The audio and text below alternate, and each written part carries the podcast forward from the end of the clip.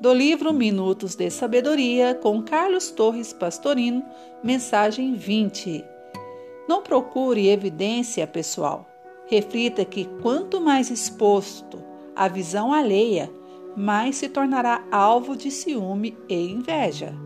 As vibrações negativas, mesmo que não lhe façam mal, positivamente poderão cansá-lo no trabalho de defender-se. Procure agir discretamente, embora com firmeza, deixando que os vaidosos e vazios se exponham numa evidência de que você, certamente, não necessita para brilhar. O vidro comum brilha muito ao sol, mas o brilho do ouro está escondido no cofre. Nem por isso valerá menos que o vidro.